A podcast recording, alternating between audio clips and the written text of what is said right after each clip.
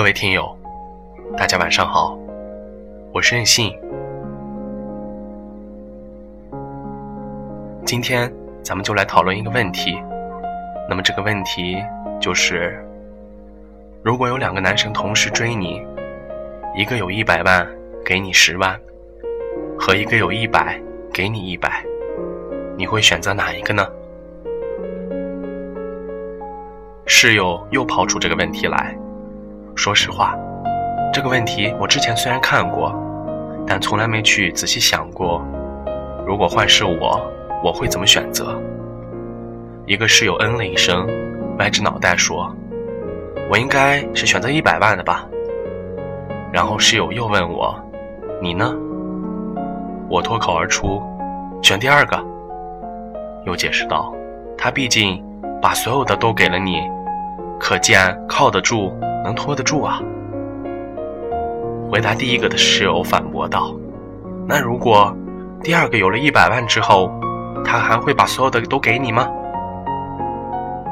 我也誓死维护我的观点。这个问题的假设前提就是，第二个男人把所有的都给你啊，无论有多少都一样。他没有再说话，也幸好他没说，不然已经有些心虚的我。更不知道该怎么继续辩解了。我不禁暗想：如果第二种情况里的男生真的突然有了一百万，还会一分不少的全给你吗？答案是什么？谁也无法肯定。爱情在金钱面前会变质吗？我以前觉得爱一个人，就是无论他是穷、是富、是丑、是帅。是残疾还是健康？只要相爱，就要一直忠贞不渝的爱下去，把所有的爱都给他，把最好的都给予他，把一辈子都陪伴他。后来才知道，有多么的可笑。那些只因为爱情在一起的情侣，最后都变成了什么样子呢？是柴米油盐酱醋茶，毁了纯洁的爱情。还是灯红酒绿的花花世界，玷污了爱情；还是这段感情压根儿经不住推敲，经不起挫折。你在最苦最难的时候，义无反顾地陪着他，住地下室，吃泡面，每天早睡晚起挤公交，看见喜欢的东西不舍得买，碰到节假日也不敢清闲。朋友聊天插不进去话题，为了他，甘愿从一个被爸妈捧着的公主，沦为与柴米油盐酱醋茶为伴的家庭主妇，只因为一份爱而毫无怨言。他把所有的工资都交给你，也会心疼你为他付出的一切，他也懂你的委屈，于是物质上满足不了你。感情上加倍补偿。他虽然穷，但他也是真的好想爱你。他也不停的努力，只为了让你不再跟着他吃苦。那时候的日子虽然苦，但也很幸福。有人说，友情经得起平淡，经不起风雨；爱情经得起风雨。却经不起平淡，风风雨雨的苦日子，携手走过，却在柳暗花明之后，逐渐淡出彼此的生活。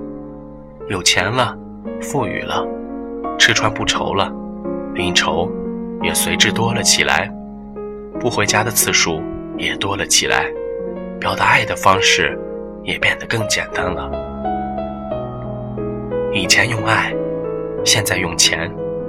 你难过伤心了，他故意扮丑逗你笑，换成了如今的买包。你让他多陪陪你，却被他斥责胡闹，一点小矛盾就能爆发巨大的争吵。昔日的共苦共难的夫妻，如今如同陌生人般无言。物质生活富裕了，情感浪漫却变得贫乏了。你不禁一次一次的去想，为什么熬过了贫穷，却守不住幸福了呢？幸福与否，究竟取决于什么？爱情的初衷，究竟为了什么？为什么一段感情会变质呢？为什么海誓山盟都会化为泡影呢？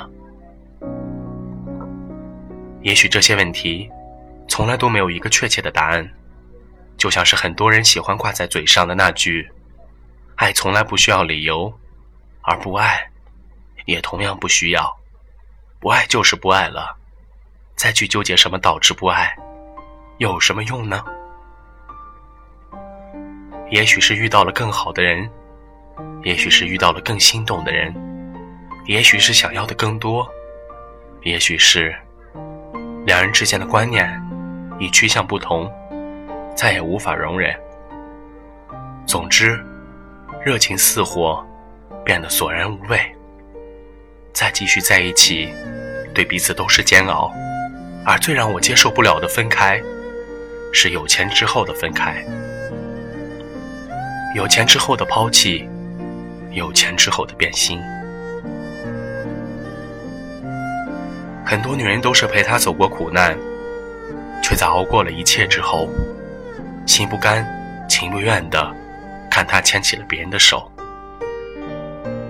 看他对自己日复一日的冷淡，那是比贫穷更大的痛苦，那是比贫穷带来的绝望更大的绝望。我想，也许这就是女人为什么喜欢有钱男朋友之一吧。既然无论他贫穷还是富有，最后都会变心，感情都会变淡，那何不选择一个物质生活更丰富的呢？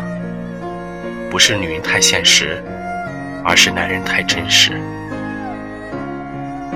如果再让我重新回答这个问题，我想。我也许不会再那么肯定的选择第二个，但也不会冲动的选择第一个。但最后，我虽然会犹豫，但还是会坚持第二个。但如果第二个真的有了一百万，也真的变成了室友说的那种情况，我也许仍然不会泼妇般的要死要活、大吵大闹吧。毕竟，我曾经真的真的很爱他，爱到贫穷，也要和他在一起。毕竟，他曾经也真的真的很爱我，爱到贫穷，也要把所有的都给我。只是遗憾，一切都变成了爱过。